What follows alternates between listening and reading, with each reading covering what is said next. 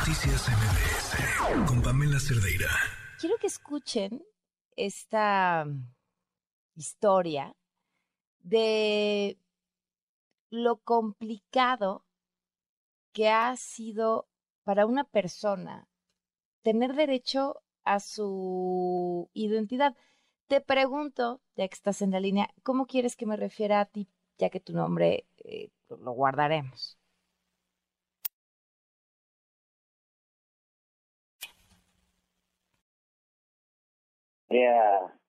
Algo larguita, espero poder tener tiempo para contarlo con, con los puntos más importantes, pero bueno, eh, cuando yo nací eh, me registraron con los apellidos de mi mamá.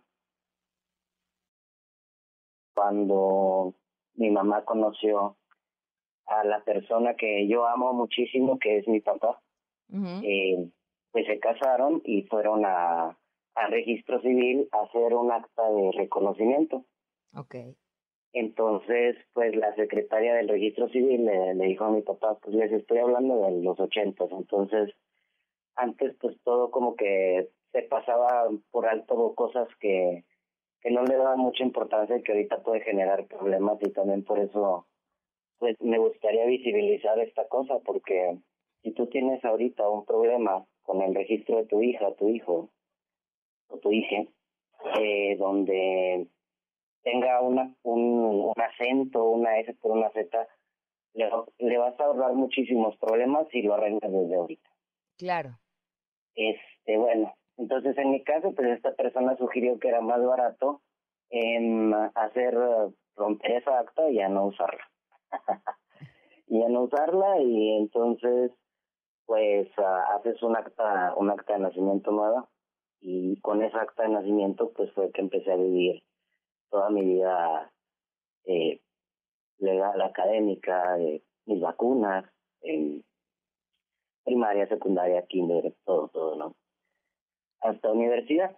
La situación acá es que, pues, mmm, también hago acá un llamado a, a las paternidades, a, las paternidades responsables, de las maternidades responsables, de, de poder llegar a acuerdos sobre cómo quieres tú que se relacionen tus hijos con, con su familia, porque a mí lo que me pasó pues es que siempre llevé en secreto mi relación con mi papá biológico, porque era como mal visto, ¿no? Toda esta situación y teníamos que aparentar como ser esta, esta familia, eh, pues, natural, por así decirlo, ¿no?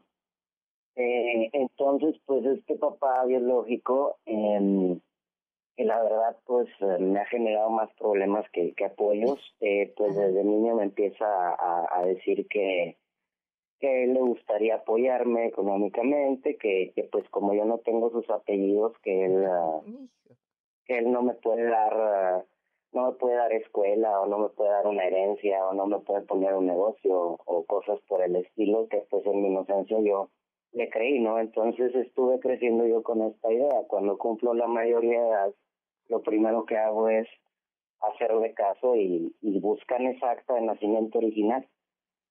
Y entonces se hace un acta de reconocimiento sobre esa acta de nacimiento original. Entonces, pero hasta aquí hablamos de que esta persona se compromete a que va a hacer a que va a hacer los movimientos para que se cambien esos papeles.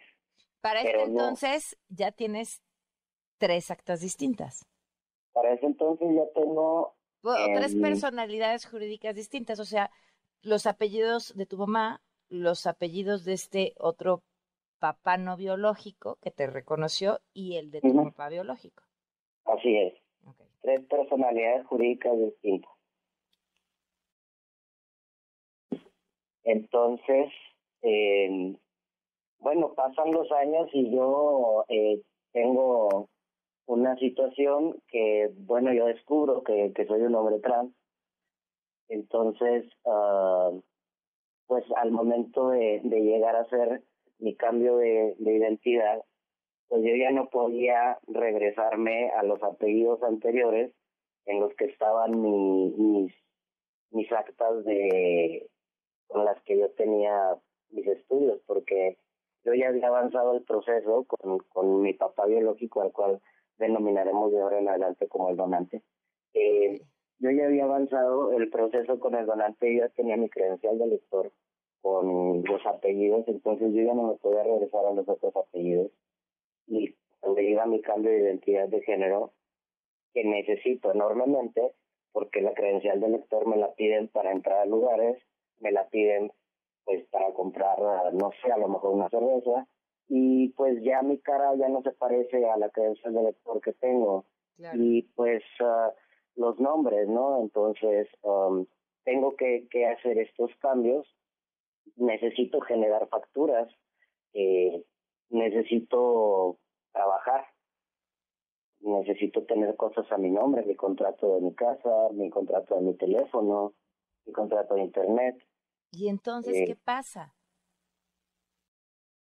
de identidad con esta con este último con estos últimos datos reconocidos por el donante.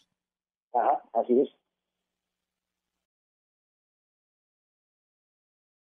El tema es cuando la SED está muy abierta a todas estas situaciones cuando tienes tus papeles en regla. eh, cuando no los tienes en regla, pues aunque ellos quieran, no, no te pueden apoyar mucho porque no no tienen esos no tienes esos apellidos, ¿no? Entonces, y todos tus apellidos están con tu primera y segunda identidad. O sea, bueno, tus, tus actas de estudios. Mis actas de estudios están con mi segunda identidad, que son los apellidos de mi papá.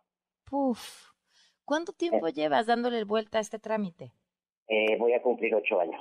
No inventes.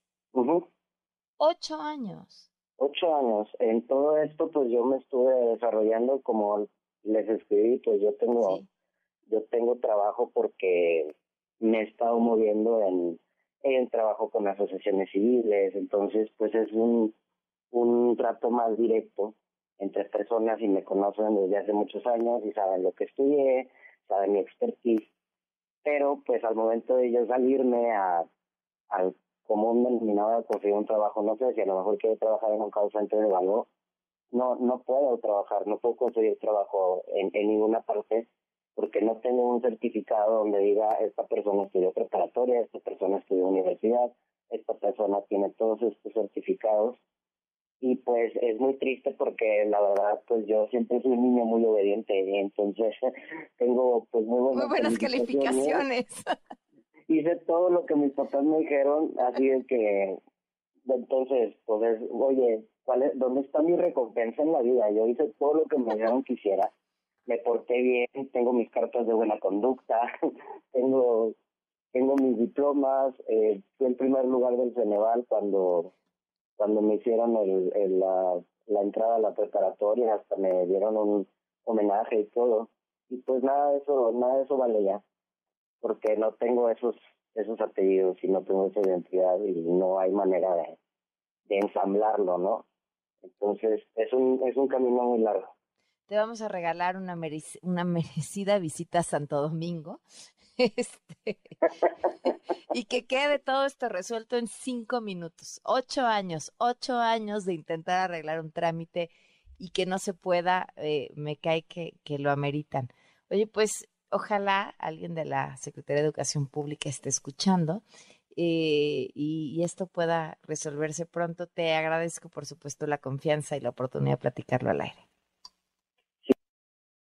yo eh, pues te busqué porque estoy muy, muy desesperado. Eh, llevo, pues desde que empezó la pandemia empecé a, a meterle un poco más de, de, de ahínco a esto porque pues yo estaba trabajando dando, dando clases. Entonces, en el momento que yo tenía tiempo libre, pues la SEP también, también tenía tiempo libre, ¿no? Entonces, yo no podía coordinarme para poder ir a buscar los papeles. Y cuando empiezo a ver que está todo este problema más grande de lo que de lo que yo me imaginaba eh, pues fue todavía más más confuso.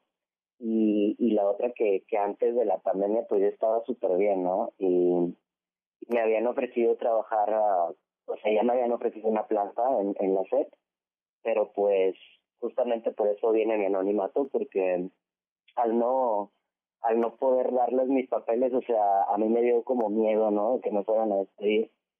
Entonces, pues me hice como medio tonto, entonces di a entender que no quería que me dieran de alta en, la cuando sí quería. Entonces, cuando llega la pandemia, como yo estaba contratado por por libre, eh, pues es cuando me, me, me despiden, ¿no? Y es tres años que llevo, eh, estaba yo intentando conseguir trabajo y ahorita empiezo a otra vez tener movimiento y, eso me da mucho gusto, pero pues necesito arreglar esto y pues como les comenté soy súper año y, necesito, deseo seguir estudiando todo lo que pueda y pues no es justo, no es justo que pues por estos papeles no pueda seguir haciendo. Sin duda. Pues muchísimas gracias, gracias por habernos acompañado. Que esté muy bien. Buenas noches. Noticias MBS